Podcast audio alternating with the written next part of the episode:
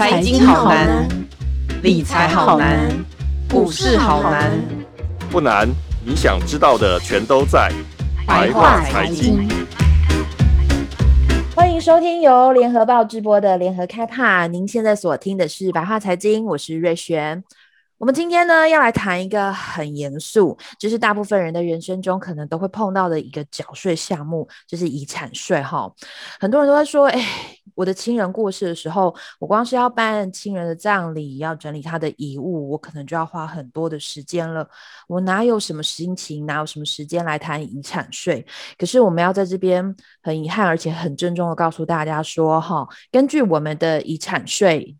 税法的规定，亲人死亡之日起的六个月之内呢，必须要向户籍所在地的国税局来办理遗产的申报。大家要注意哦，这个是六个月内。所以很多人都会说哈，六个月内我的家人才过世没有多久，我要整理这些东西，我又不清楚我到底我的亲人有哪一些财产，我要怎么申报？如何申报？我什么都不懂，我这该怎么办呢？所以大家今天请放轻心情，放轻松你的心情。虽然这是一个很复杂的税务问题，但我们今天尽量用最浅显易懂的方式来说给大家听。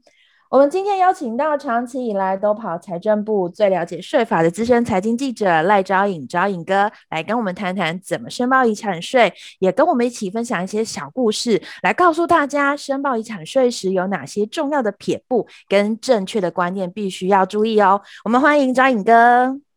大家好，飞轩好。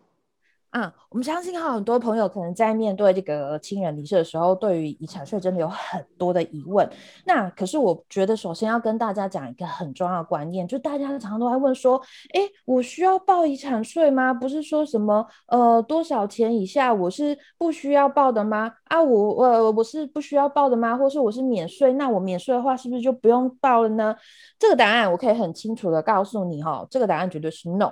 基本上每个人离开了这个世界上，我们其实都是要跟我们的政府报遗产税的，而且一定要详实的来填写遗产税。可能你会觉得说啊啊，不是免税吗？我为什么要填？那我们换个角度来思考，政府怎么知道你可以免税？你是不是得提出一份证明，告诉政府说，哎，我家的家人的财产大概是价值是这个样子，我们拥有些什么？你总是得。列出了这些资料，告诉政府说，我的资产就是这样，所以我不需要缴税。你要跟政府提出这样的证明，所以其实我们还是要申报遗产税哦，这样子政府才能够判定你是免税。所以要申报遗产税，这是非常非常重要的。但是没关系，我们先从轻松的话题，我们来入门哈。我们先来请张颖哥帮我们先来谈谈很简单的，甚至来跟我们分享一下。我们的社会上，他们有些名人，他们好像在哦，在报这个遗产税的时候，他们总是有一些小故事可以跟我们分享。那我们首先先从这个税率谈起，因为以前这个税率最高的时候，遗产税税是到五十 percent，但后来其实降到十趴。那我们社会上有一些名人，他们是做怎么样的因应？那甚至后来我们也因为这个遗产税的调降，好像对于我们的社会的。呃，财富或者是对于我们的这些房地产，好像也带来一些影响。我们就请昭颖哥来跟我们分享这个部分。好，就其实啊，最早我们台湾那个遗产税跟赠与税税率是五十趴，那五十趴其实是非常高。你应该想，你身后留下遗产有一半要交给政府，所以其实啊。早期啊，很多就是有钱人啊，其实他们都宁愿把钱放在海外，因为那个他们那个其实跟跟我们不一样，他们的钱都是溢来溢去的，所以你给他想一亿好了，五千万要交给政府，他哪愿意啊？真的。所以呢，在那个马总统上台嘛，马英九前总统上台以后呢，在两千零八年，那时候政府都开了一个赋税改革委员会。那时候就是，当然过程也有一些争议啦。可是那时候政府的想法就是说，与其反正你这些钱呢在海外放在海外，我也克不到，那干脆就是说，跟把税率调降，让你愿意把钱回来，那多少给你克一点。当然这过程有引发一点讨论，因为大家都觉得有钱人就是，反正你既然。有赚这么多钱，就多少缴点税嘛，然后至少可以促进社会的那个垂直流动。嗯，anyway，反正后来赋改会开完以后呢，财政部就在行政院会提案，就把五十趴的税率一口气降为十趴。所以那个时候呢，幅度很大，也从五十趴降到十趴。其实那时候就引发，其实也引发一些争议啊，就是包括很多复改会的委员后来就退席抗议，因为他们觉得政府这个是图利富人。对，嗯，嗯，后来呢，anyway，那时候过了以后呢，就实施了一段期间。那我就是要讲说，回到那个刚刚瑞选提的问题，就是那个时候呢。等于说，海外资金因为这样子，很多本来有钱人把钱藏在海外，他就大举回来。那回来台湾以后呢，这钱回来到底要放在哪里呢？他就就把钱拿去买房子、买股票，所以那个时候造成了一些房价高涨啊，还有一些股市的一些泡沫，那也间接的造成说高房价的问题变成是一个民怨。其实变成就是说，间接后来造成说马政府。也因为这样子，你也知道，后来就是到马总统第二任就呀，就是有一些，就是他他的那个民意支持度很低。那后来呢？为什么为什么那个税率又调到二十趴呢？这是在蔡政府上台以后呢，因为那个时候长照长照资金哦，就是他的财务出现一个比较大的缺口。那政府为了要找钱呢，后来就决定说好那。干脆就来调整那个遗产税，所以呢，他们又把原本只要十趴的遗产税呢调高到二十趴，可是它就是采三级税率，就是十趴、十五趴跟二十趴。那二十趴就是一亿以上，如果你遗产金额超过一亿，就要扣二十趴的税，然后其中一部分的钱就拿来做长照基金。对，那这是这个等于说遗产税税率调整的一个过程呐。那我要讲的就是说，当时遗产税课五十趴，所以就会出现两种情况。一种情况呢，就是那些很有钱的人呢，他就会生前规划。那生前规划不外乎就是，比如说他就把钱放在海外，这是一种做法。那另外一种做法就是他在他生前呢，就开始移转给下一代，因为他就是不想缴那么多税给政府。然后呢，另外一种就是来不及规划，所以那个时候其实遗产税有一种不好听的讲法叫暴毙税，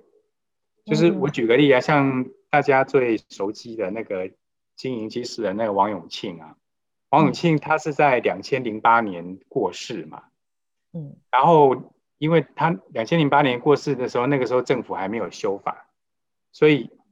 他等于说他。其实王永庆那时候只能说他在美国是处世，等于说他完全来不及规划的情况下就过世了。那他光是国内哦，他光是国内的遗国内的财产啊，就被国税局核课五百多亿的税啊，这么多啊！我的天啊！还不包括国外哦，因为其实王永庆有一大批的资产在海外，海外那个部分因为国税局比较没办法掌握，所以我的意思是说。光是国税局可以掌握的国内资产就五百多亿的税，所以那时候大家就开玩笑说是说遗产税其实是暴毙税。那另外一个大家讨论比较多的 case 就是那个英业达的前副董事长温世仁，嗯，他也是，他是在两千零三年过世，对，然后他那时候也是，因为他也是处世，对，等于说完全都没有规划的情况下，他那时候也被。他那时候大概估计，他身后留下的财产大概有一百二十一百二十亿。哇！对，可是因为那时候他的遗孀就是申请那个夫妻差额分配请求权啊，所以那个时候算一算，温世仁大概缴了三四十亿的税这样子。对，所以其实为什么就是大家会讨论，就是说为什么遗产税到底要不要课，税率会多高？其实到底要定多少才合理？其实。因为就是都有这些现象，所以才会被关注这样子。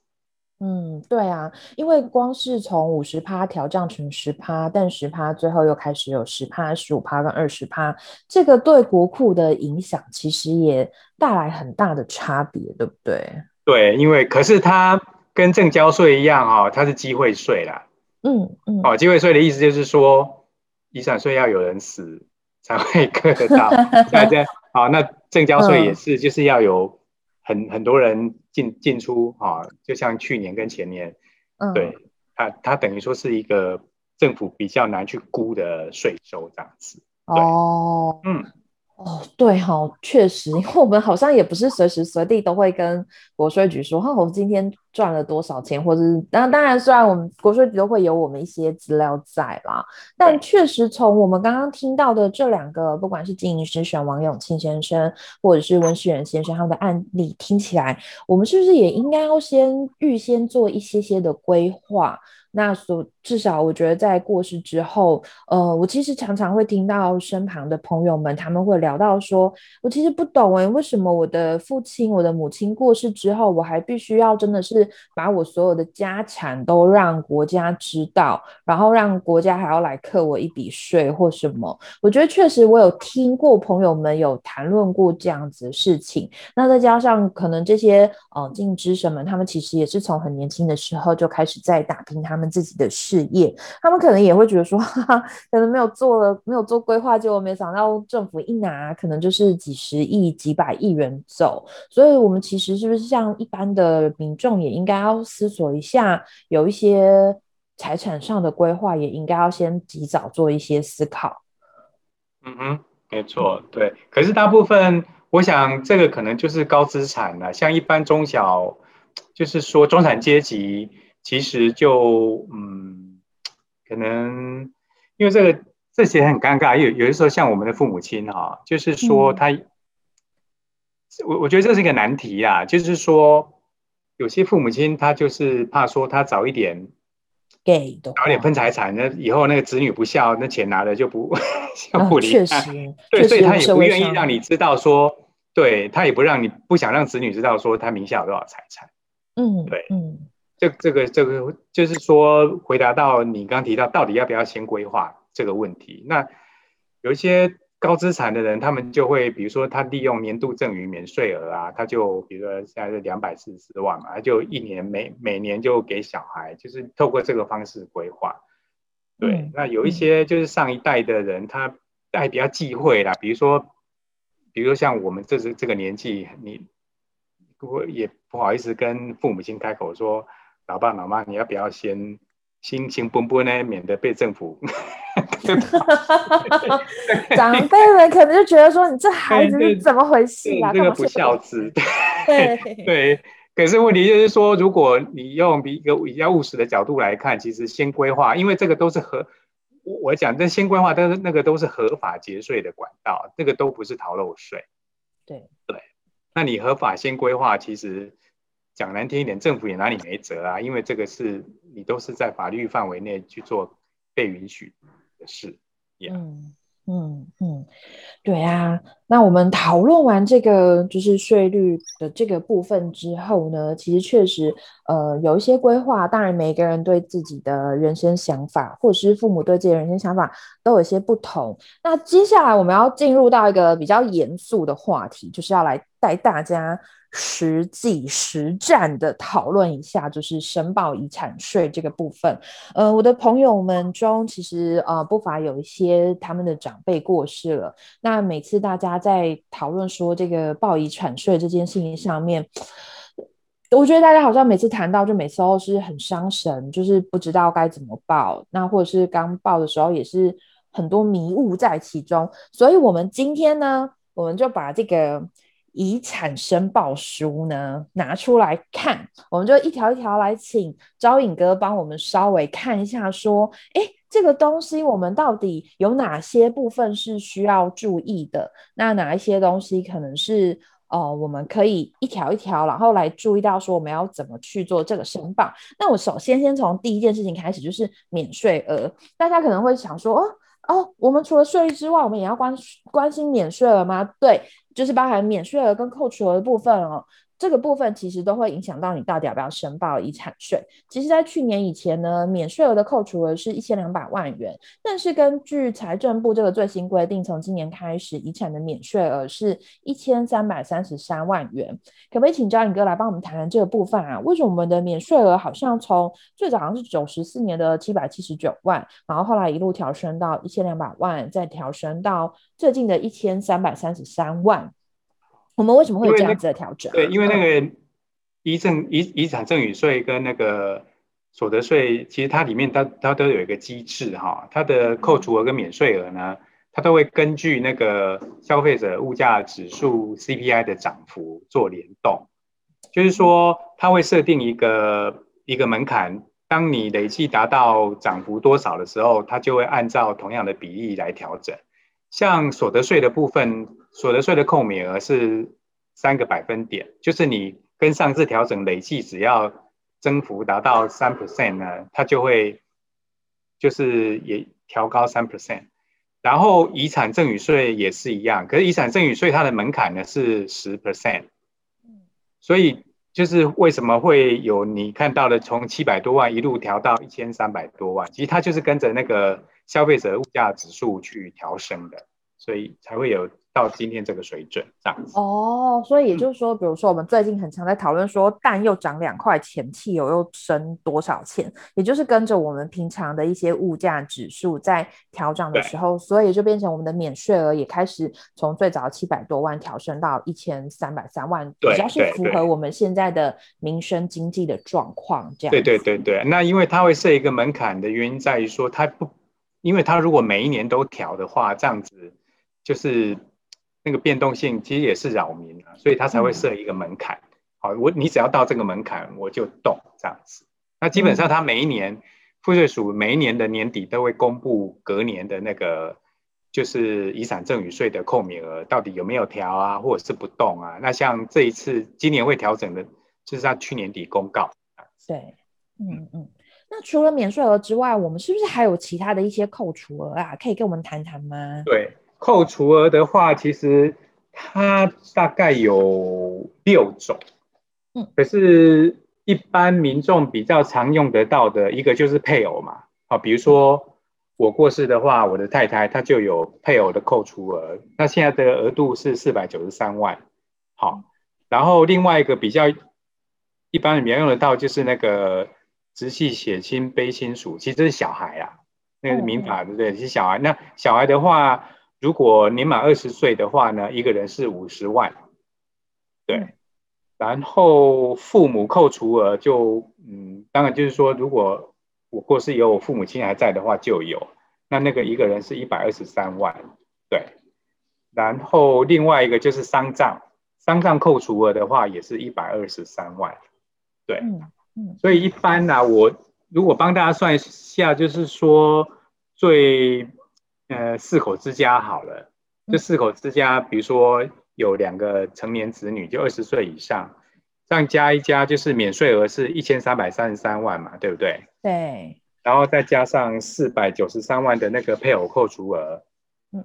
好，然后一百二十三万的丧葬扣除额，然后再加上两个小孩，加起来是一百万，所以基本上你的那个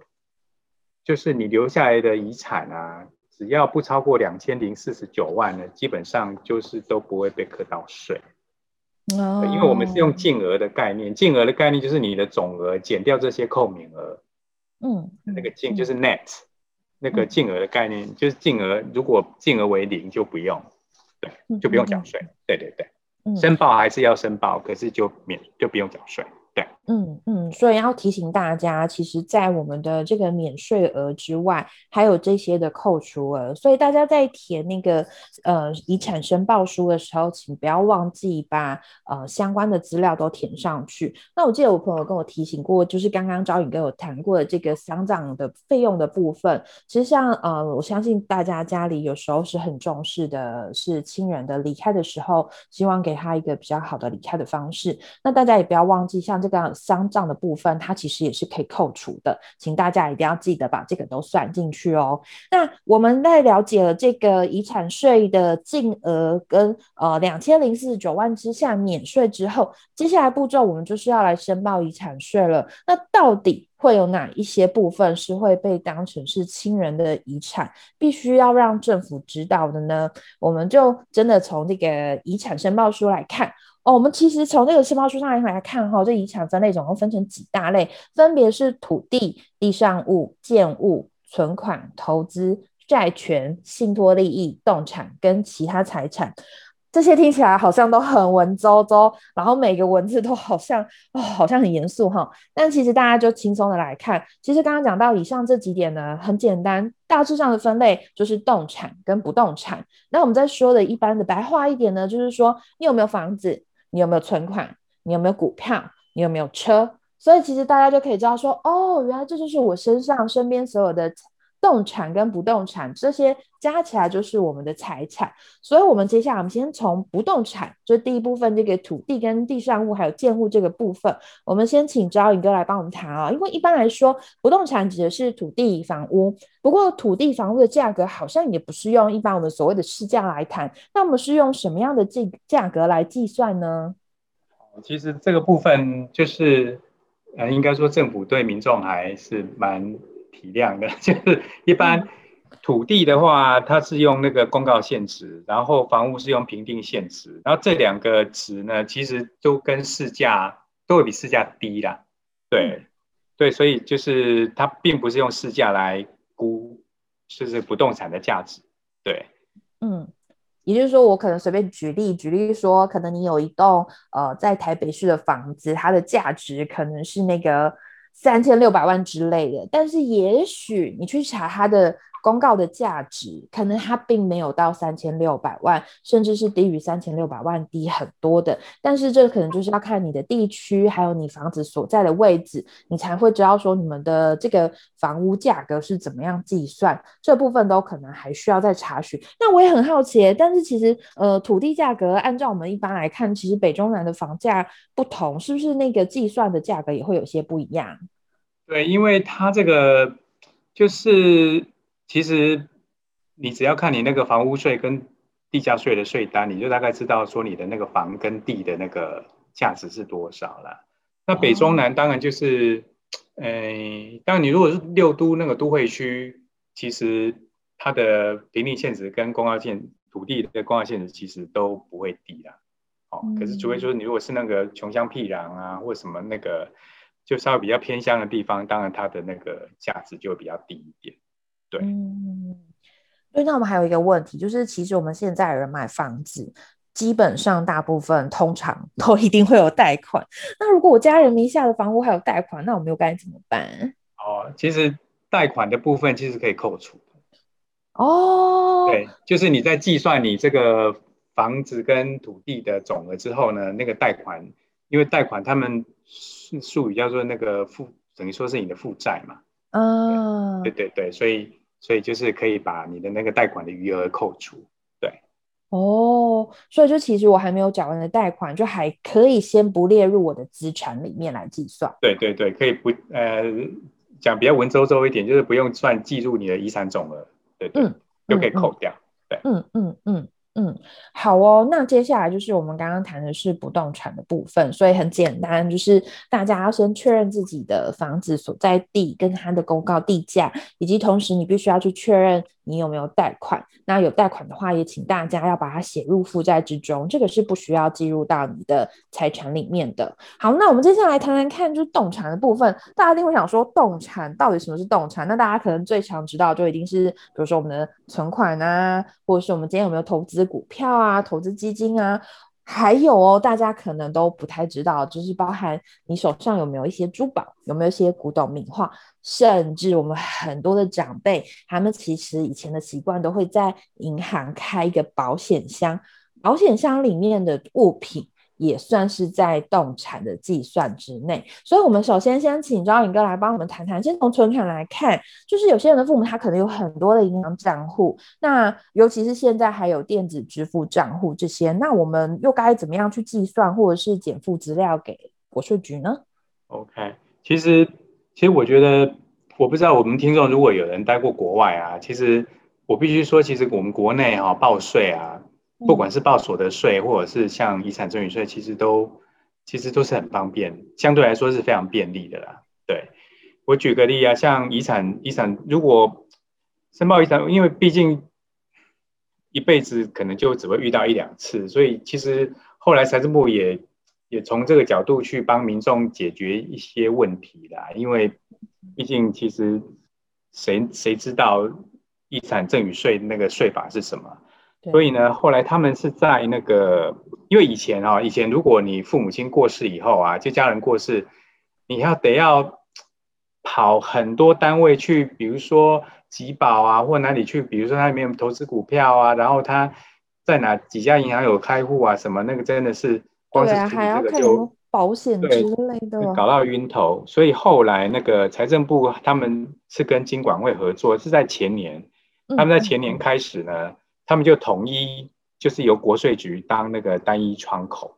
嗯，那你只要，比如说，假设我户籍是台北市嘛，好，我父母亲啊，就是说也都住一起。要过世以后，你只要台北市的你在辖区的那个国税局，你去申请。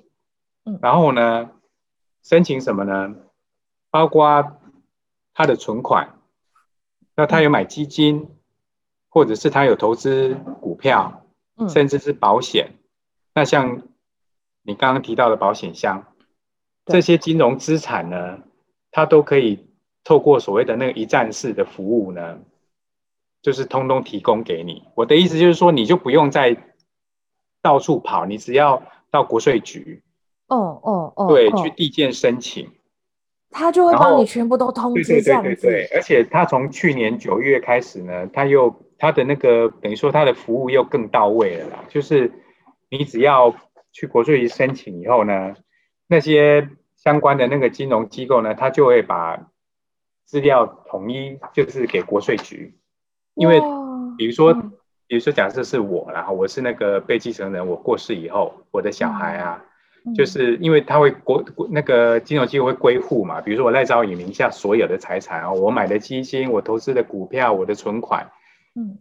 各个银行呢，或者是投信公司呢，哈。他就会把所有的资料汇给国税局，然后由统一由国税局把这个资料给你。其实这个就是其实非常便民，对，非常便民的服务了，对。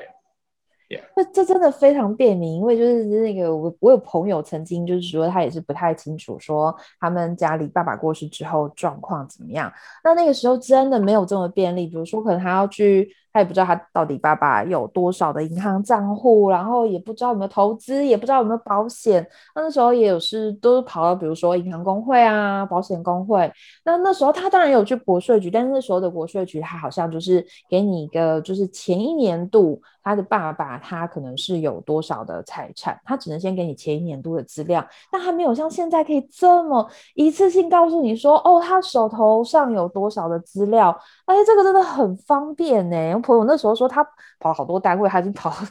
头晕了，都还在跑，都还没跑完。哦，所以现在就是国税局，他可以一次全部到位之后，他再把这个资料交给你，然后你再做确认，这样就好了，对不对？对对，没错。嗯嗯。那可是如果他手上还有一些，比如说珠宝或者是古董名画，甚至是保险箱的部分，那比如说保险箱，我记得以前好像还是要去。保险箱的现场去做开箱，那现在这些规定都还有吗？这个还有，对，就是如果是珠宝、古董、名画，因为它这个牵涉到鉴价，嗯，然后国税局他们是说，可能还是要请你去找那种就是登记有案的那个工会，然后提建价证明，因为那种东西的价格比较怎么说，有行无市嘛，就是。他比较，因为国税局他也没有那个专业去认定那个价格，所以他变成是要找第三人。嗯、对，那、啊、当然你这个第三人也也不能随便找了，就是说要有那种公信力的单位帮你建价，说你这个对这个价值是多少这样子。嗯嗯嗯。然后保险箱的话呢，还是得要找国税局的人一起去开箱哦。哦，对，这个规定还是一样的。对，这个还是要的。对对，嗯嗯嗯嗯嗯，大概是这样。所以大家千万不要忘记那个保险箱的部分。有的人忙一忙，可能就忘记说，哎，其实银行还有一个大家就是很多长辈是把一些重要的资料，不管是这个房子的所有权证或者什么放在保险箱里面。大家忙一忙，可能就忘记保险箱其实也是要会同国税局开箱，所以这个部分大家千万不要忘记。那我也要请教招颖哥，就是呃，我们好像在报税的时候，有没有一些什么特殊状况是？比如说，必须要记录遗产。比如说，我好像有听过亲人过世前两年的赠与，好像是不是也要被视为是遗产啊？对，因为有些这个这个他要解决问题，就是有一些有一些人他可能重病，嗯嗯，嗯，发现自己生病以后呢，他又不想要缴很多遗产税，嗯，所以他就利用那段期间内，就是想要说先把先把钱，就是比如说给继承人啊，哦，不管是给子女啊或谁这样子，对，所以呢，后来国税局就。财政部啊，就规定说，你只要是前两年哦，你的那个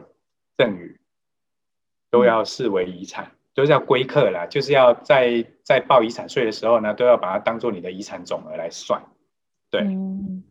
所以大家也不能够取巧，就觉得说啊，我今天然后马上做一个财产的。所以他也必须，就像我们刚开始最开始有提到说，是不是应该事先先做一些规划？是啊，是啊，就回到我们刚刚讲的，可能就是你要 长时间，就是说你要把它时间拉长了，跟投资一样嘛，那个就是时间成本。对，嗯嗯嗯嗯，那还有一种情况是，比方说家人在过世前，他可能因为生病，可能没多久他就呃需要到住院，或者是在家里还比较无法自理的情况。那如果说他，就我们也曾经有听过有一些故事是，可能有些子女就趁他可能状况不是很好的时候，确实就处理掉了一些他的财产跟遗产。那如果是被处理掉的话，那这些也要。被计入到遗产税里面吗？嗯，在国税局他们都会去查。像如果像，因为国税局他就是说被继承人就是那个过世的人啊，嗯、他死亡前两年啊，哈，比如说他那个财产有大幅的巨额巨额财产有移动啊进出，比如说突然不见了，嗯、国税局都会去查说到底他是嗯呃，比如说他会查说，哎。他会去洽医院，就是说他那个时候是有意识或无意识的情况下，那是不是他自己同意的前提下去做这个财产的移转？这这个部分国税局他们事后都会去调查。哦，所以其实我们国税局对这个部分，他还是就是不是说你报了一份资料来，他就是全盘接受，嗯、他也会针对过去两年他的资产的状况，然后做一些清查跟调查。对，因为这个都是，呃，当然他是针对巨额啦。对，嗯嗯嗯嗯嗯嗯嗯，对。那呃，如果是这样的话，像刚刚我们也有提到说，国税局今年它可以就是帮我们会同各个单位，然后把它的所有财产汇成一份清单，然后汇成清单之后，它好像也有帮我们推出了遗产税的试算。这个试算是什么样的一个试算呢？跟我们那个对，其实就像我刚刚说的，其实其实财政部他们。对于，因为你知道，要大家把钱从口袋拿出来，大家都很不甘愿嘛。嗯、所以，所以我一说，不管是所得税啊，或者是遗产税，其实他们都有在做一些这种相对比较便民的，就让你比较方便的把把钱缴出来，交给国家这样子。嗯、所以，这个税额试算服务呢，其实它是一开始前前几年是从所得税开始做。然后今年一月一号开始呢，它是扩大到遗产税。嗯，那它那个逻辑呢，其实跟所得税差不多，只是遗产税比较，我不能说比较复杂啦，就是说遗产税它的限制比较多。我的意思，相对于所得税啦，对，有哪一些限制啊？它比如说，它就规定，就是说你的那个被继承人，被继承人就是说那个过世的人了，哈，嗯，他必须是。就是住在国内，嗯，哦，而且他就是必须是国民啊，所以是要求是要有要有身份证字号，嗯，好，这是一个最基本的条件。然后另外一个条件就是它有限定，就是说你的遗产的总额不是净额哦，总额总额不能超过三千万。哦，对，而且就是说还你不能有一些其他没有记入遗产总额的财产，对。就是说，那个，因为他要确定说那个财产是国税局能够查得到的，对，哦、所以我举例啊，像像什么，比如说它的种类就限定刚刚我们有提到的，就是比如说不动产啊、存款啊，哦，或者是上市柜股票、基金、保险等等，就是说它是有一些限制的啦，就嗯，不是说什么样的人都可以来申请，可是它在它这个限制其实。我想对大部分的人都是可以去申请的，因为其实多数人都是所得很单纯嘛。对对，嗯对，嗯，大概是这样。对，所以，我们今天的节目呢，就跟大家分享了一些在遗产税上的名人的小故事。当然，后面也有我们这些。申报遗产税的实战经验，那也再次提醒，就是听众朋友们，在我们这个申报遗产税的部分，请大家啊、呃，还是要记得是一定要进行申报的。申报之后，政府才能判定你是否免税，所以申报的这个动作千万不要忘记去做。那有什么样的疑问呢？其实大家也可以就是啊跟国税局洽询，尤其是这个一站式的便利服务推出之后，相信真的是啊。减免了民众很多的麻烦，这真的是一个超大的福音。好，我们今天谢谢张颖哥的精彩分享，也感谢大家收听这一集的白话财经。那我们下周白话财经再见面喽，谢谢，拜拜，拜拜。更多精彩的报道，请搜寻 VIP 大 U 点 com 联合报数位版，邀请您订阅支持。